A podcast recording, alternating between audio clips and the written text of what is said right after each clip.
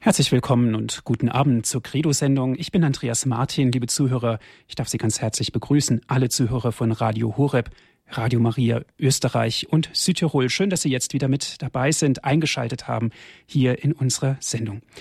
Die geistigen und moralischen Werte unseres Glaubens, das ist heute unser Thema.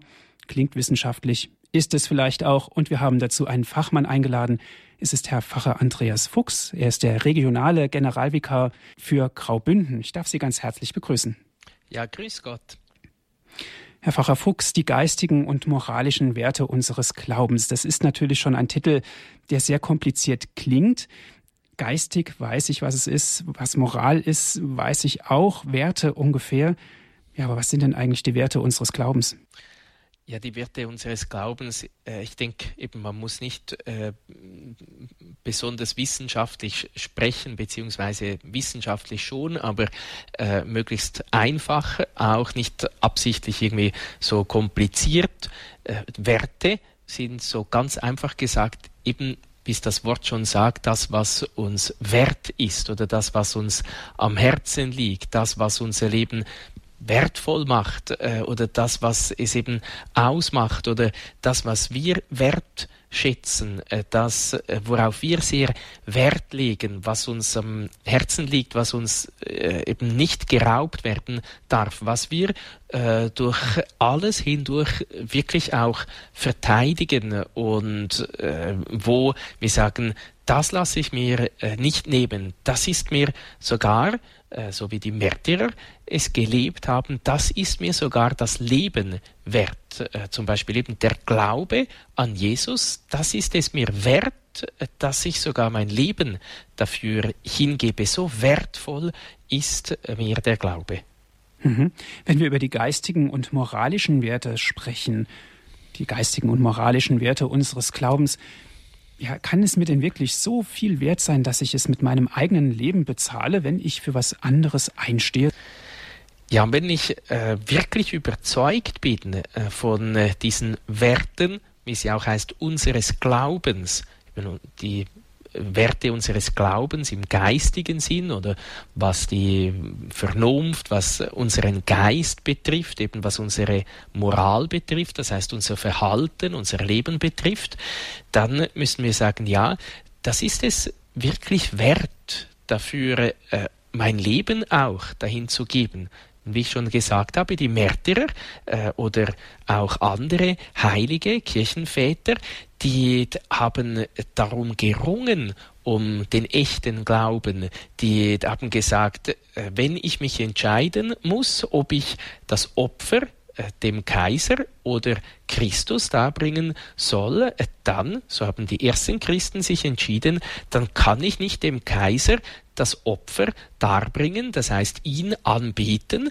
sondern dann, wenn ich Christus anbete, eben wenn mir Christus über alles wert ist, wenn mir Christus alles bedeutet, wenn äh, ich wirklich eben äh, meinen Glauben nicht verleugnen möchte, dann bin ich sogar bereit, mein Leben dafür zu opfern, äh, mein Leben dafür zu zahlen, wenn ich vor die Wahl gestellt wurde, wie die ersten Christen, Christen. Entweder musst du dem Kaiser opfern oder sonst äh, töten wir dich, haben sie gesagt, ja gut, dann äh, ich bin Christ, dann lasse ich mich äh, lieber dafür töten, als meinen Glauben zu verlieren. Lieber verliere ich mein leibliches Leben als mein geistliches Leben, mein Glaubensleben. So viel ist mir der Glaube an Jesus wert.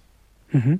Für uns Christen ist es natürlich selbstverständlich. Aber woher haben denn die Christen ihre Gewissheit gehabt? Wenn wir das jetzt einem ganz neutralen, vielleicht auch einem unchristlichen Menschen sagen würden, die würde sagen, naja, beim Kaiser hätte es uns vielleicht auch gut gegangen und so weiter. Ja, die äh, Christen, gerade auch die ersten Christen, so der ersten Jahrhunderte. Einige waren ja selbst Augenzeugen. Der heilige Johannes zum Beispiel schreibt in äh, seinem Brief über das Wort des Lebens, dass dieses Wort des Lebens nicht eben irgend so ein Spruch ist oder sonst ein äh, Wort, das irgendwo aufgeschrieben wurde, sondern dass es eben ein lebendiges Wort ist. Und er sagt, eben das, was wir mit unseren eigenen Augen gesehen haben, dieses Wort des Lebens, das Fleisch geworden ist, das, was wir mit unseren eigenen Händen angefasst haben, äh, das, was wir mit unseren eigenen Ohren gehört haben, von diesem Wort des Lebens von Jesus, davon legen wir Zeugnis ab, davon künden wir. Und es ist klar eben, äh, Petrus sagt auch, ob es recht ist oder nicht recht ist, äh, äh, ob, dass ihr uns da Strafen auferlegt, das entscheidet selber. Wir aber können unmöglich von dem schweigen, was wir erlebt haben.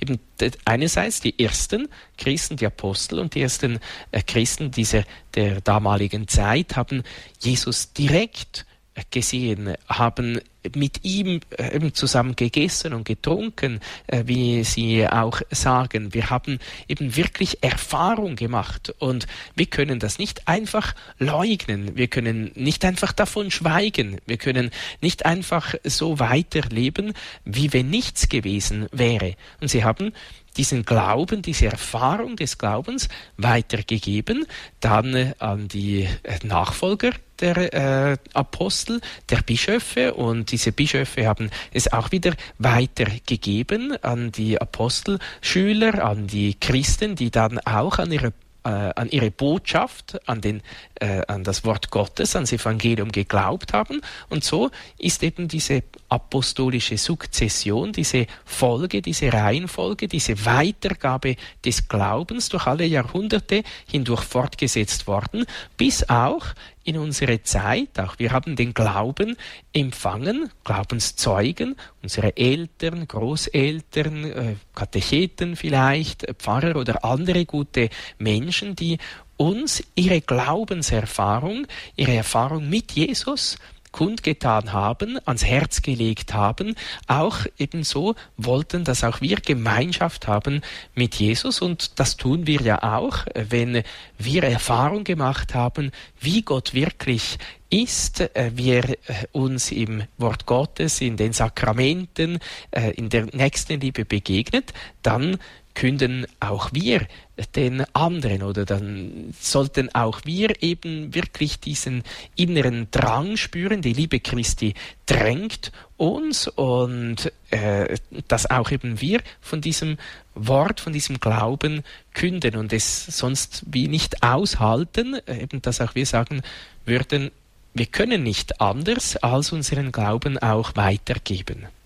Mhm. Bis in die heutige Zeit haben Sie gesagt, aber mir sind auch schon Menschen begegnet, die gesagt haben, was heute in der Kirche passiert, das schlägt dem fast den Boden aus, da falle ich ab vom Glauben. Was sollen wir denn denen antworten, wenn wir dann von geistigen und moralischen Werte sprechen?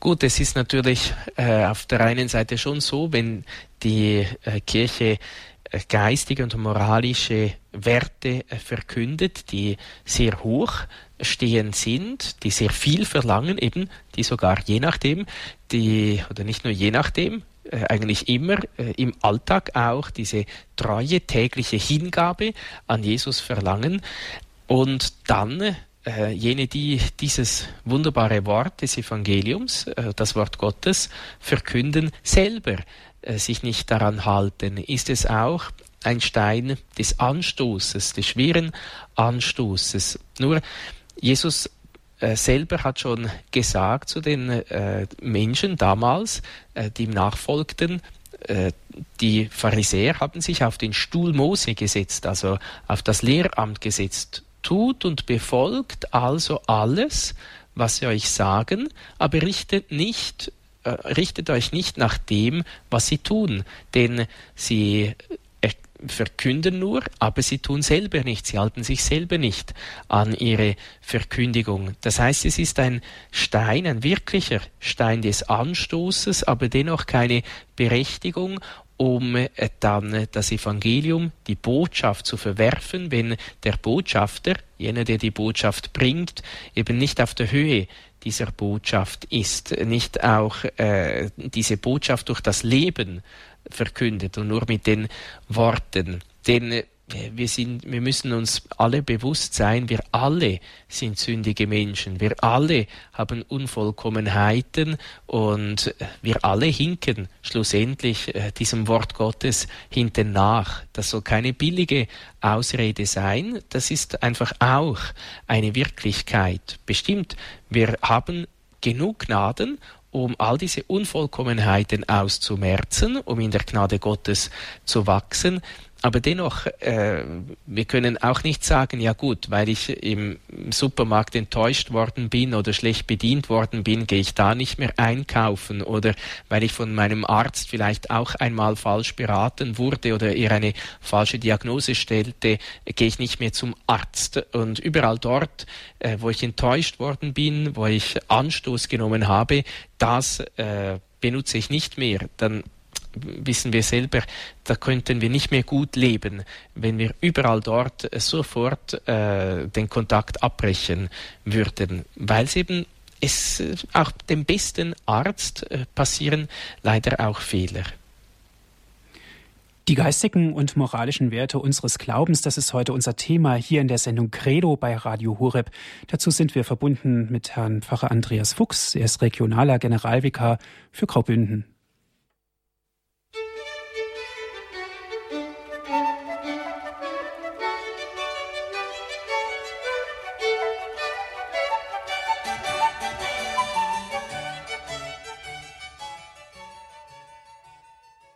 Liebe Zuhörer, Sie haben eingeschaltet in der Credo-Sendung hier bei Radio Horeb. Ich darf Sie ganz herzlich begrüßen. Viele hören uns auch über DHB Plus fast deutschlandweit. Danke, dass Sie eingeschaltet haben. Es geht heute um das Thema die geistigen und moralischen Werte unseres Glaubens. Und darüber sprechen wir mit einem Fachmann. Er ist Pfarrer Andreas Fuchs. Er ist uns aus der Schweiz zugeschaltet. Herr Pfarrer Fuchs, Sie haben vorhin gesagt, die geistigen Werte werden in der Kirche bis heute uns vermittelt. Sie werden gelebt. Jetzt möchte ich es aber mal ganz genau wissen. Was sind denn eigentlich die geistigen Werte? Die geistigen Werte, gut, so vielleicht ein bisschen auch Definitionssache, was man dann äh, genau darunter äh, versteht. Äh, ich verstehe darunter einfach das eben, was den Geist äh, betrifft. Und unser Geist hat ja vor allem äh, die Vernunft und dann auch den Willen.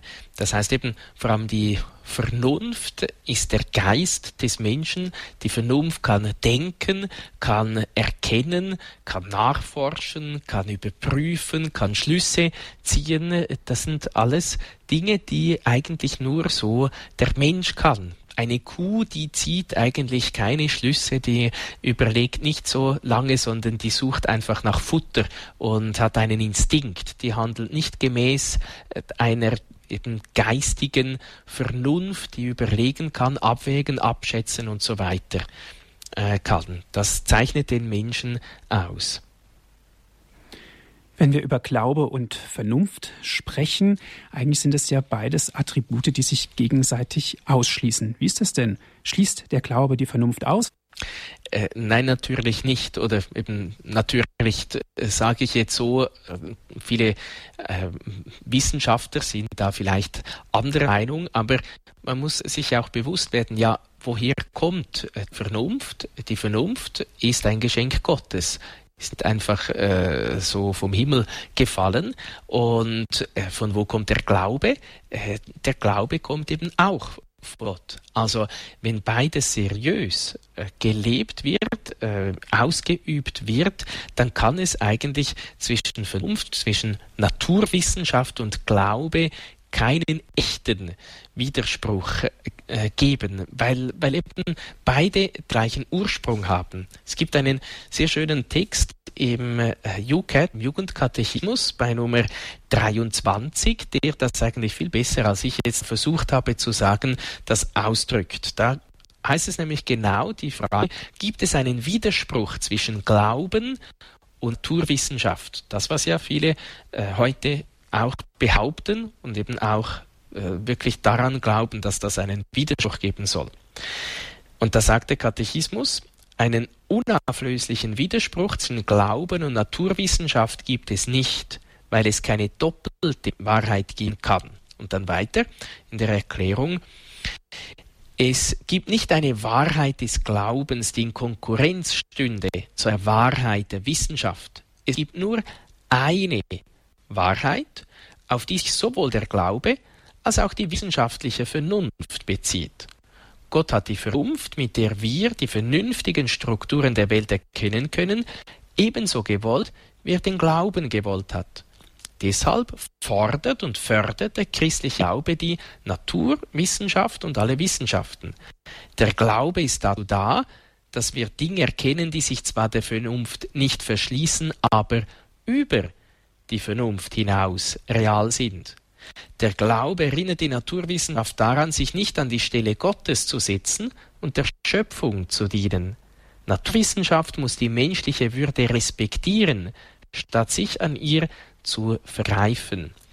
Das heißt, eben mit anderen Worten, die, es ist die eine Wahrheit, die wir suchen, aber die so die Gebiete sind ein bisschen unterschiedlich. Die Naturwissenschaft beobachtet die Natur und ihre äh, Gesetze, die von uns aus gesehen Gott in die Natur hineingelegt hat. Man überprüft da äh, die ganze äh, Physik zum Beispiel, äh, versucht mit äh, da Gesetzmäßigkeiten zu ergründen.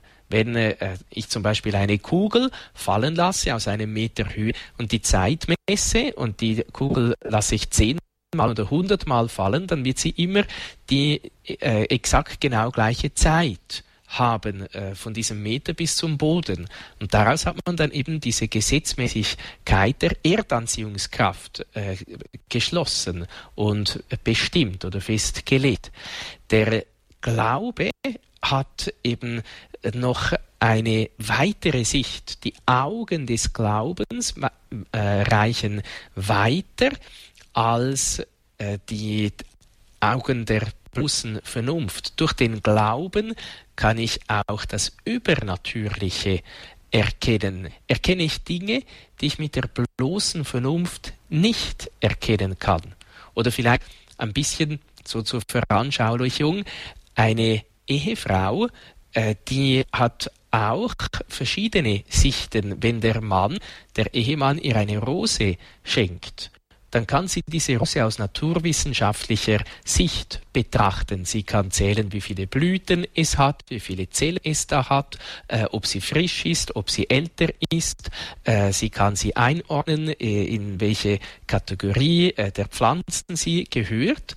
Oder eben, wenn sie ihren Ehemann liebt, dann äh, sieht sie darin noch viel mehr ein Zeichen der Liebe äh, die Liebe kann man aber nicht naturwissenschaftlich da sagen, ja, wo ist jetzt die Liebe in dieser Rose? Ich möchte diese Liebe einmal sehen.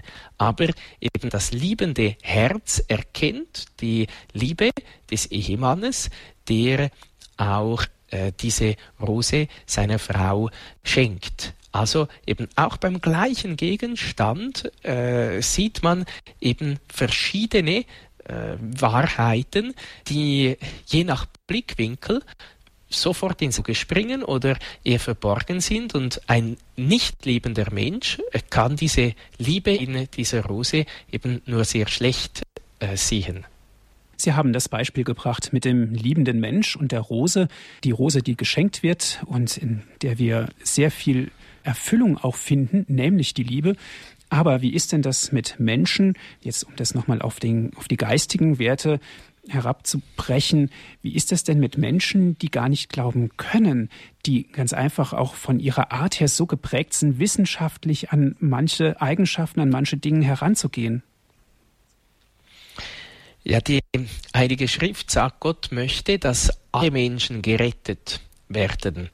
Und sie sagt auch, ohne den Glauben ist es unmöglich, Gott zu gefallen. Ist es nicht möglich, äh, gerettet zu werden. Jesus selber sagt ja auch, wer glaubt und sich taufen lässt, der wird gerettet. Das heißt, wir brauchen unbedingt den Glauben, um gerettet zu werden.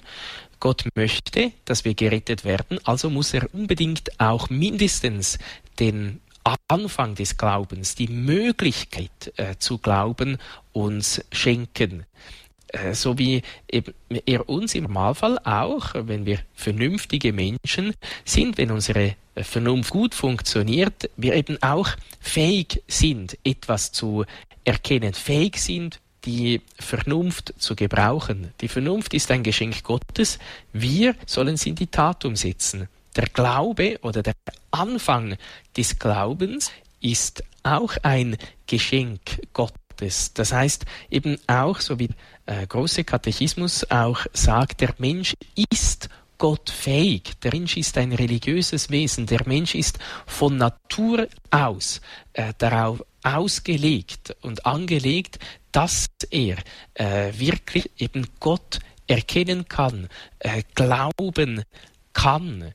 Äh, das heißt eben, es ist so, vielleicht auch wenn wir jetzt in die Technik schauen, es ist so wie ein Computer, äh, der äh, eben auch fähig ist zu funktionieren. Man muss dann noch verschiedene Software vielleicht dazu kaufen und installieren, damit er wirklich für diese Dinge auch gebraucht werden kann. Aber so die Grundausstattung, die ist da, äh, die, die Möglichkeit besteht, auch wenn es vielleicht noch äh, ein bisschen Aufwand braucht, um wirklich auch den Computer für all das, was wir ihn gebrauchen möchten, auch so eben dann wirklich schlussendlich gebrauchen können. Mhm.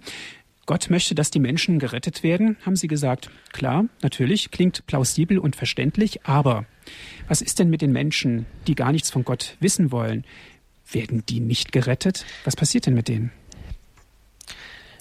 Gut, äh, ob, wer jetzt gerett, faktisch gerettet wird oder nicht wird, äh, das muss dieses Urteil müssen wir Gott überlassen. Aber äh, wir, von unserem Glauben her bekennen wir auch, Gott schenkt jedem Menschen die Möglichkeit, gerettet zu werden, dass er wenigstens die Möglichkeit hat. Äh, das heißt eben auch jene, die äh, vielleicht die Verkündigung des Evangeliums nicht äh, vernommen haben. Wer äh, so sagt auch die Kirche, wer nach seinem Gewissen, nach dem aufrichtigen Gewissen oder wer wirklich nach dem Wahren, nach dem Guten strebt, der kann auch gerettet werden. Die Kirche sagt nicht, er wird automatisch gerettet. Äh, dieses Urteil maßt sie sich nicht an, aber äh, sie sagt, er kann auch gerettet werden. Wobei äh, dieses nach, wirklich nach dem Guten streben, nach der Wahrheit verlangen, ohne so jegliches Hilfsmittel, eben nur äh, mit äh, der Kraft des Gewissens, ist gar nicht so einfach, wie wir das vielleicht je nachdem denken. Das heißt aber eben, es braucht den Willen des Menschen. Äh, das ist eben auch der, der Wert unserer Freiheit. Gott hat uns mit Vernunft geschaffen. Äh, eben, er hat uns mit einem Geist geschaffen. Dieser Geist hat Vernunft und er hat einen Willen. Das heißt, wir haben eine Freiheit. Wir können Ja sagen oder wir können Nein sagen. Wir können etwas tun äh, oder etwas nicht tun oder etwas anderes tun. Und äh, so ist eben auch äh, die Freiheit des Heiles das, oder die Freiheit der Liebe. Gott ist Liebe. Er möchte, dass wir aus Liebe zu ihm gelangen, nicht aus Zwang. Das heißt aus freier Wahl, aus freier Entscheidung. Und Gott äh, ist so großzügig, könnte man sagen, eben er ist so Liebe, dass er selbst dann, wenn jemand sich ganz bewusst gegen ihn entscheidet, gegen seinen Willen entscheidet, dass er diesen Willen des Menschen respektiert. Eben deshalb sollten uns diese geistigen und moralischen Werte unseres Glaubens so sehr am Herzen liegen, dass wir die wirklich heilig halten, hochhalten, weil wir wissen, das ist der Weg, äh, zu dem wir zu Gott gelangen. Mit der Vernunft äh, dürfen wir die Wahrheit erkennen, mit unserem Willen dürfen wir diese Wahrheit in die Tat setzen, das heißt das Gute tun und so auf dem Weg zu Gott hin sein, auf dem guten Weg sein, auf dem Weg des Heiles sein, eben unser ewiges Glück dann schlussendlich auch erstreben. Und das ist, eben, wir können sagen, als Katholiken haben wir äh, eine eine Top-Ausrüstung auf diesem Pilgerweg. Äh, wir haben eben, wir haben die Nahrung äh, für den Weg, die heilige Eucharistie, wir haben die Stärkung, die Firmung, wir haben auch, wenn da Wunder geschlagen sind, wenn wir müde werden, haben wir die Krankensalbung und die Beichte, äh, wir haben Wegbegleiter, äh, unsere Eltern und unsere Priester, die uns auf dem begleiten, wir haben einen guten Kompass oder ein gutes GPS, würde man heute vielleicht sagen, wir haben das Gewissen, wir haben gute Karten, die Heilige Schrift, äh, wir haben eigentlich alles, wir haben eben andere geistige Wegbegleiter, die Schutzengel, die Mutter Gottes, die heiligen Vorbilder, die uns anspornen, eine ganze Fangemeinschaft, die da am Wegrand steht und uns zujubelt, wenn wir auf dem rechten Weg sind. Also wir haben eigentlich alles. Äh, das, wir müssen nur noch gehen. Das müssen wir schon noch. Mhm. Und wir sollen auch den anderen helfen, die vielleicht auf einem schlechten Weg sind oder den richtigen Weg noch nicht gefunden haben, auch äh, auf den richtigen Weg wieder einzubiegen und diese, diesen wunderbaren Wert unseres Glaubens wirklich wieder erkennen und, und die Tat umsetzen und äh, ihn leben. Mhm. Die geistigen und moralischen Werte, es ging gerade um die geistigen Werte, Herr Pfarrer Fuchs, Sie haben gesagt, dass uns praktisch gar nichts fehlt. Aber ist es denn dann vollständig? Wenn uns gar nichts fehlt, muss es uns doch unendlich gut gehen. Es gibt doch immer noch was, auf was wir hoffen können, auf was wir vertrauen dürfen und so weiter. Gut, das schon. Wir sind natürlich, äh, wie man so in der Theologie sagt, so das schon und noch nicht. Wir sind schon äh, gerettet, aber noch nicht in Vollendung. Äh, wir, äh, eben, wir sind auf Hoffnung hin gerettet oder wir sind schon in der Liebe Gottes, wir haben schon das Leben Gottes empfangen, aber noch nicht in der Fülle. Das heißt, wir wissen äh, aus eigener Erfahrung, das Problem ist äh, ein bisschen auf diesem Weg, wie ich ihn vorhin beschrieben habe, kann man auch müde werden, äh, wenn man auf diese Zeichen, auf diese Begleiter nicht achtet, kann man auch äh, den falschen Weg einschlagen. Äh, wenn man das Gefühl hat, irgendwie, ja, der kennt sich vielleicht doch auch selber nicht so aus. Ich weiß es schon besser, mir muss niemand etwas sagen, äh, ich weiß schon, was äh, mir gut tut und wo es lang geht, äh, kann man eben auch auf dem falschen Weg äh, gehen. Und dann wissen wir auch eben, die Erbsünde hat da auch ein bisschen oder ziemlich Verwirrung gestiftet. Eben einerseits die Vernunft, die erkennt die Wahrheit nicht, nicht mehr so einfach. Sie muss sich anstrengen, sie äh, muss sich bemühen. Dann äh, auch der Wille, äh, der geht auch nicht mehr so einfach zum Guten. Wissen wir bestimmt auch aus unserer eigenen Erfahrung. Ab und zu irren wir wirklich erinnern wir uns schlecht, äh, ab und zu auch, äh, ja, sind wir vielleicht auch nicht gewillt, immer auf alles zu verzichten, was äh, gegen den Willen Gottes ist, weil es so bequem ist, weil es so schön ist, weil es uns gefällt. Aber der Wille Gottes eigentlich etwas anderes äh, möchte. Und so hat eben dann immer noch genug Dinge, äh, von, ja, äh, von denen wir Probleme bekommen, Schwierigkeiten bekommen, äh, eben obwohl wir eigentlich alle Mittel haben, aber weil wir auf dem Weg gehen müssen und äh, da viele Schwierigkeiten dennoch sind, trotz der besten Ausrüstung und, und aller Begleiter, äh, ist es nicht ganz so einfach. Eben, wir haben alles, aber wir müssen vorwärts gehen und gut diese Mittel gebrauchen. Die geistigen und moralischen Werte unseres Glaubens, liebe Zuhörer, darum geht es heute hier in der Credo-Sendung bei Radio Horeb. Und wir sind im Gespräch mit Herrn Pfarrer Andreas Fuchs.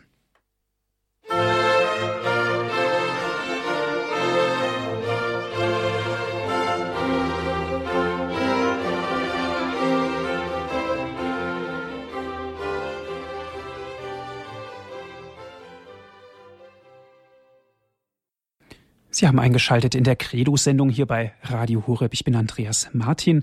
Liebe Zuhörer, die geistigen und moralischen Werte unseres Glaubens, das ist heute unser Thema.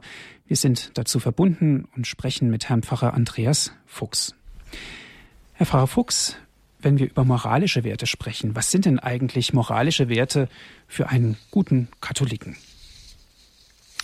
Ja, äh, moralische Werte sind die Werte, die mit unserem Leben äh, zu tun haben. Also einerseits zum Beispiel diese äh, Unantastbarkeit äh, des menschlichen Lebens, der Beginn des menschlichen Lebens und auch das natürliche Ende äh, des menschlichen Lebens oder äh, auch all das, was mit der Würde des Menschen zu tun hat, dass der Mensch nicht einfach irgendwas ist, sondern dass er jemand ist, dass er eine Person ist, dass er eine unsterbliche Seele hat, dass er äh, zur ewigen Glückseligkeit berufen ist und nicht einfach so äh, eben wenn ich nochmals das Beispiel der äh, lieben Kuh da äh, verwenden darf, äh, dass er einfach ein bisschen vor sich hin vegetiert und isst und, äh, und verdaut und kaut und, und das war's dann auch mit seinem menschlichen Leben.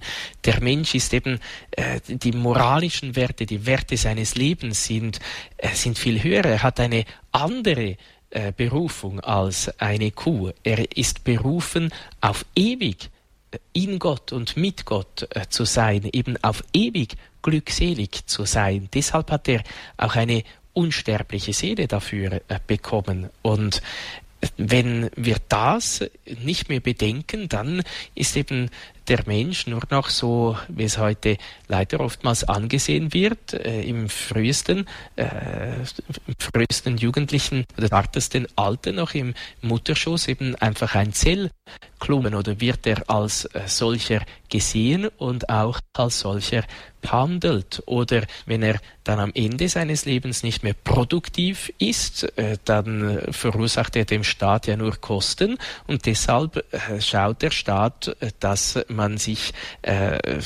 dieses Menschen möglichst bald entledigt und dann sagt, ja, wir haben Mitleid mit ihm, er soll doch nicht lange leiden und ja, schaut dann eben, dass er möglichst bald dann auch stirbt und da geht man eben gegen diese moralischen Werte, äh, die Werte, die im Menschsein selber verankert sind, an.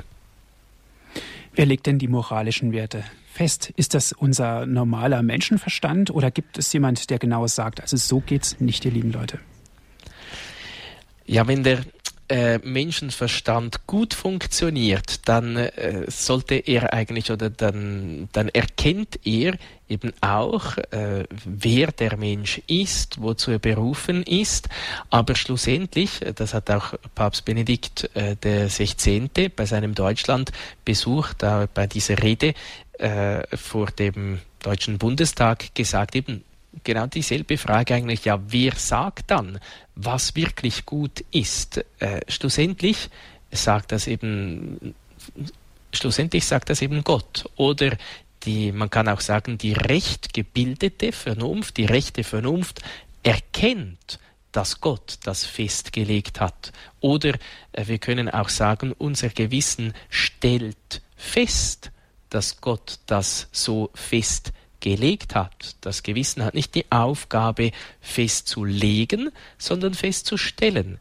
Äh, festzustellen, das, was Gott in seiner Weisheit, in seiner Liebe schon festgelegt hat. Schlussendlich eben haben auch die äh, Menschenrechte äh, und die Menschenwürde nur Halt in Gott, weil eben wenn, wenn das nicht so ist, dann äh, können Sie sagen, ja, für mich ist das so und dann äh, komme ich und sage, ja gut, aber für mich stimmt das nicht, äh, so ein Ausdruck auch von heute. Oder wenn es für dich stimmt, dann ist das auch die Wahrheit für dich und wenn es für mich stimmt, ist das die Wahrheit für mich. Aber da merken wir, das ist äh, dieser Relativismus, äh, den der Papst auch oftmals anspricht, wo es keine wirkliche absolute Wahrheit mehr gibt. Aber gerade eben auch heute ist es notwendig, dass man äh, den Grundstein hat und äh, dies, diesen Felsen hat, der Fels, der Gott selber ist, der eben, wo die grundlegenden Werte dann auch verankert sind. Liebe Zuhörer, ich lade Sie ganz herzlich ein, sich mit einzubringen in diese Sendung in Credo hier bei Radio Horeb. Es geht um die geistigen und moralischen Werte unseres Glaubens. Wir sind im Gespräch mit Herrn Pfarrer Andreas Fuchs.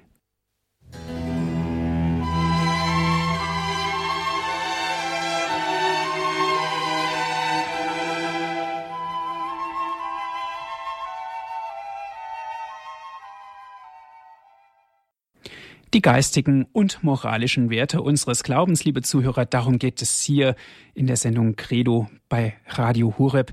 Wir sind verbunden dazu mit Herrn Pfarrer Andreas Fuchs. Er ist der regionale Generalvikar für Graubünden. Herr Weiter ist der erste Anrufer. Ich darf Sie ganz herzlich begrüßen. Ja, guten Abend. Ah, Herr Pfarrer, Fuchs, Sie haben am Anfang äh, gesagt, was Werte sind und man spricht ja immer wieder auch von einer Werthierarchie, von einer Wert Wertordnung. Gibt es da eine überpersönliche Werteordnung, die vielleicht jeder in sich hat, aber, aber gibt es da irgendeine überpersönliche Wertordnung, Werthierarchie? Dankeschön, Herr Weiter, Herr Pfarrer Fuchs übergeordnete Werteordnung, man kann sagen, jene, die äh, Gott selber in die Schöpfung, eben in unser Leben hinein äh, gelegt hat. Das, was ich auch ein bisschen so angetönt habe, zum Beispiel äh, bei dieser Menschenwürde, der äh, UCAT sagt zum Beispiel, jeder Mensch hat vom ersten Augenblick im Mutterleib an eine unantastbare Würde, weil Gott ihn von Ewigkeit her gewollt, geliebt und geschaffen und für die ewige Seligkeit bestimmt hat. Also das ist zum Beispiel eben unantastbar heißt, das ist eine der höchsten Werte oder auch die, äh, die Freiheit des Glaubens, dass ich meinen Glauben leben darf, dass ich nicht äh, gezwungen werden darf, äh, gegen meinen äh, Glauben zu handeln und, und andere Dinge. Also eigentlich kann ein bisschen einfach sagen, alles, was auch im Katechismus äh, steht oder im Jugendkatechismus, äh, das sind so unsere Werte oder diese übergeordnete Werteordnung, die ich dann äh, durch mein Leben auch aufnehmen soll und in, in die Tat umsetzen kann. Ebenso das, was oder die Gebote Gottes, äh, eben die Moral, das Leben, was, was wirklich eben für alle Menschen zählt, egal ob sie jetzt äh, Christen sind oder nicht Christen, sondern das, was Gott sagt, das, was Gott ins Herz hinein gelegt hat, wie die Heilige Schrift auch sagt, das gilt äh, eigentlich für alle Menschen, nicht nur jetzt für, für uns Christen. Mhm. Das heißt also, wir können doch von einer Hierarchie der Werte sprechen. Der Schutz des Lebens oder das Leben des Menschen, das ist sozusagen das Erste und steht an höchster Stelle. Gut, dann an, an höchster Stelle äh, steht schlussendlich dann Gott. Und sicher für, für den Menschen oder für das menschliche Zusammenleben ist sicher das eines der, äh, der, der wesentlichen äh, Punkte, äh, so von der Werteordnung her. Äh, das, ja, sagen wir, oder all das, was vom, also vom, von den zehn Geboten her auch äh, gefordert äh, wird, äh, das, das steht eigentlich, oder das ist so das, ja, sagen wir, das, das Höchste vielleicht. Also wenn man jetzt da äh, so festlegen müsste, ist sicher das, äh, die, die zehn Gebote sind, sind sicher äh, auf der Werteskala, wenn man so das äh, so äh, einteilen möchte, äh, zu oberst. Liebe Zuhörer, es geht um die geistigen und moralischen Werte unseres Glaubens hier in der Credo-Sendung bei Radio Horeb. Einen nächsten Anrufer habe ich in der Leitung. Es ist Herr Kuschleder. Er ruft an aus Jena. Guten Abend. Guten Abend. Ich möchte etwas sagen zu dem Problem Glauben und Wissen. Ich bin pensionierter Physiker, aber ich war, war im Gerätebau, nicht in der hohen Theorie. Äh, das Verhältnis von Glauben und Wissen äh, sieht so aus. Jedes Wissen beruht auf Glauben und Vertrauen. Ein Kind kann nur dann etwas wissen, wenn es Eltern hat, denen es glaubt. Und was aus der Generation wird, die keine Eltern mehr hat, denen sie glauben, das ist eine ganz andere Frage. Ist sehr gefährdet, deren Wissen. Mhm. Den kann man alles einreden oder vieles. Und mhm. man sieht das auch an der Struktur der Wissenschaft. Jede Wissenschaft beruht auf den Grundgesetzen, und die verbinden Ursache und Wirkung. und können dann angewandt werden, wenn ich die Ursachen wirklich so beisammen habe, wenn ich die Schlussfolgerungen äh, für die Wirkung dann echt ausrechnen kann. Und äh, so kann man sagen, der christliche Glaube hat eng zu tun eben mit der Mutterkirche, der ich glauben muss. Wenn ich ihr nicht glauben kann, was habe ich dann für eine Religion? Nicht? Dann, dann pushe ich mir selber irgendetwas zusammen. Und äh, so, äh, so sehe ich das. Mhm.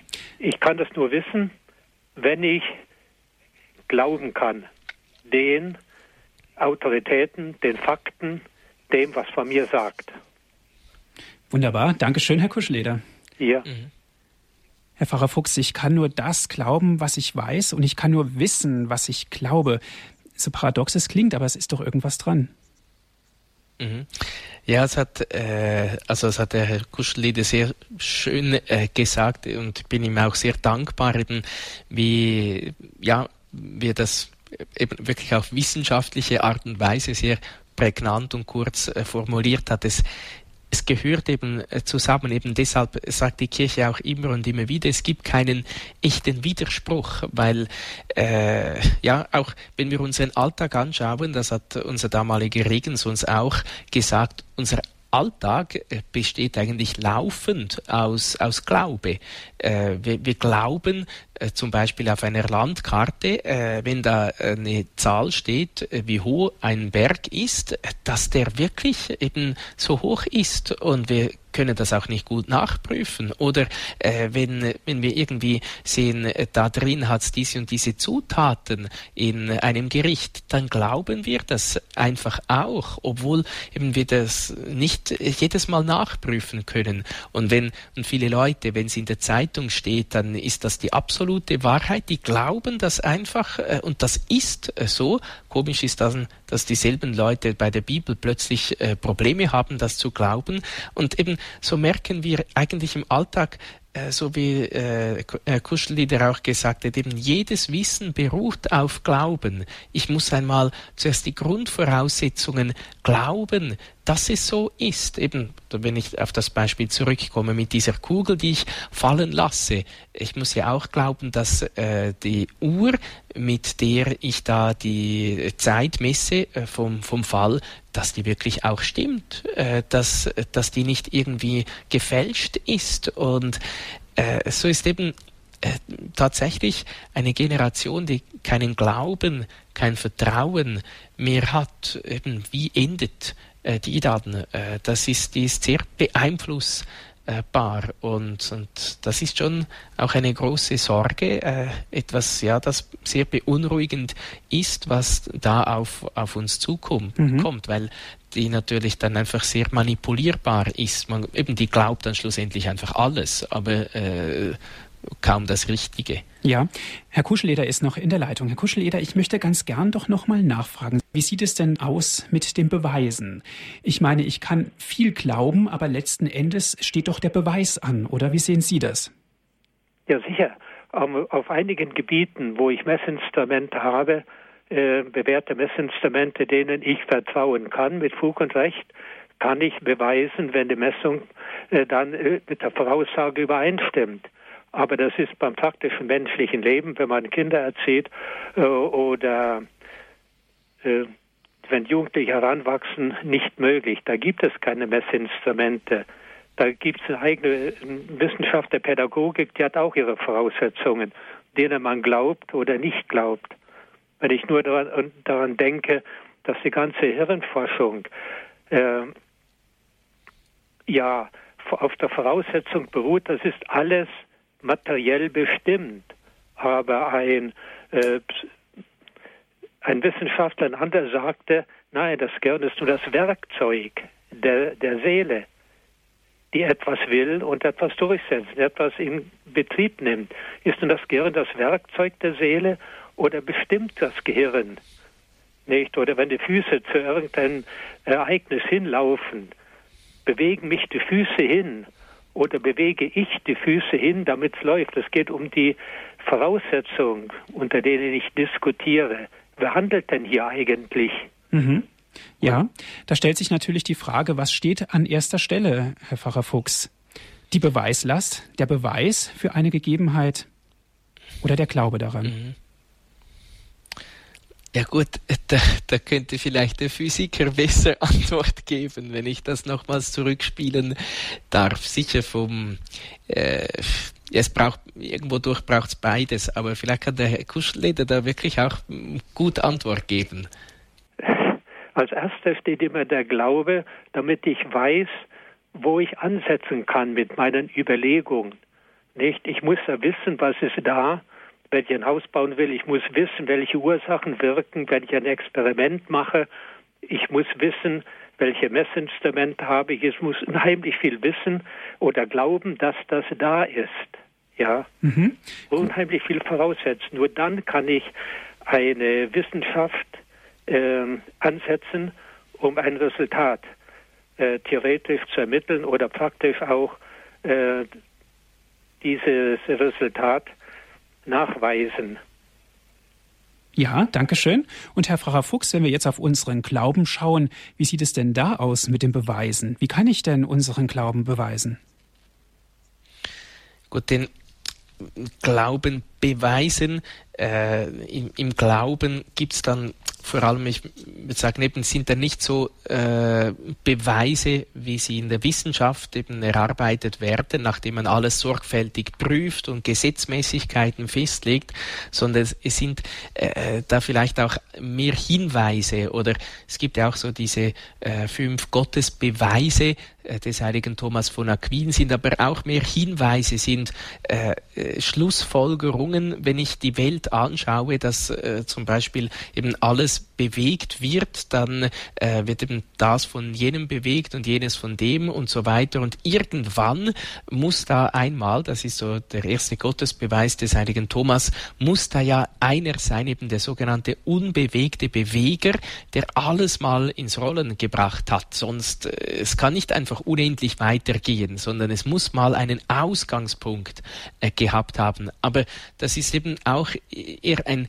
ein Hinweis darauf äh, für äh, einen, der äh, glauben möchte, dass er im Glauben gestärkt wird, dass er sagen kann, ja, es ist wirklich so. Oder oftmals vielleicht eben ein, äh, ein Ereignis oder wenn äh, der, der heilige Paulus zum Beispiel, äh, der da den Stephanus sterben sah, das äh, wird so erwähnt, das hat ihn sicher irgendwie auch so ein bisschen vorbereitet und nachher die Erscheinung Christi, äh, die ihn zu Boden wirft, wo er eben geblendet ist vom göttlichen Licht, wo er diese Erfahrung macht der übernatürlichen Wirklichkeit und dann sich auch aufmacht und bekehrt oder in unserem Leben äh, ja auch. Wir haben bestimmt auch irgendeine Erfahrung gemacht und das spielt sicher auch eben unser Wissen, unser Glaubenswissen, unser Vertrauen äh, auf die Glaubwürdigkeit der Personen, die uns da vom Glauben gekündet haben, auch eine Rolle. Meistens spielt da sehr, sehr viel äh, zusammen und, und schlussendlich sagen wir dann auch wirklich, ja, ich glaube.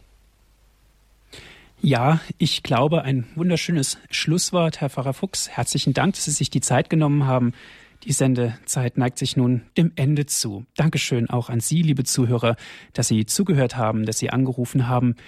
Die Sendung wurde für Sie aufgezeichnet. Wenn Sie sie gerne noch einmal nachhören möchten, bestellen Sie sich einen CD-Mitschnitt. Das geht ganz einfach. Rufen Sie unseren CD-Dienst an. Die Telefonnummer ist 08323 9675 120. Noch einmal die Telefonnummer von unserem CD-Dienst 08323 9675 120 und wenn Sie von außerhalb Deutschlands anrufen, bitte vorab 0049 wählen. Dann geht's weiter mit der 8323 9675 120. Oder schauen Sie vorbei auf unserer Internetseite www.horeb.org. Das ist unsere Internetadresse www.horeb.org. Dort gibt es viele Informationen zu den Sendungen hier bei Radio Horeb und unseren Download- und Podcast-Service. Alle diese Dienste sind kostenlos von uns für Sie. Sie wissen, Radio Horeb ist spendenfinanziert und wir freuen uns über jede Spende. Herr Pfarrer Fuchs, darf ich Sie zum Ende dieser Sendung um den Segen bitten? Ja, sicher. Wir wollen die Mutter Gottes, die auch Mutter des Glaubens, Vorbild unseres Glaubens ist, bitten, dass sie uns helfen möge, wirklich äh, nicht nur mit unserer Vernunft äh, den Wahrheiten des Glaubens zuzustimmen, Ja zu sagen, zu sagen, ja, ich glaube, sondern dass wir es eben, eben nicht geistiger Wert ist äh, in unserem Leben, sondern auch moralischer Wert, äh, unser Glaube, dass er sich eben auch in der Moral oder in unserem Leben, in unserem Verhalten äh, zeigt und dass so der Glaube wirklich Richtschnur wird unseres Denkens, unseres Sprechens, unseres Handelns, dass wir so in Glaube, Hoffnung und Liebe durchs Leben schreiten. Der Herr sei mit euch. Und mit deinem Geiste. Auf die Fürsprache der seligen Jungfrau und Gottesmutter Maria, aller Engel und Heiligen, segne, behüte und begleite euch der allmächtige Gott, der Vater und der Sohn und der Heilige Geist. Amen. Es verabschiedet sich Ihr Andreas Martin.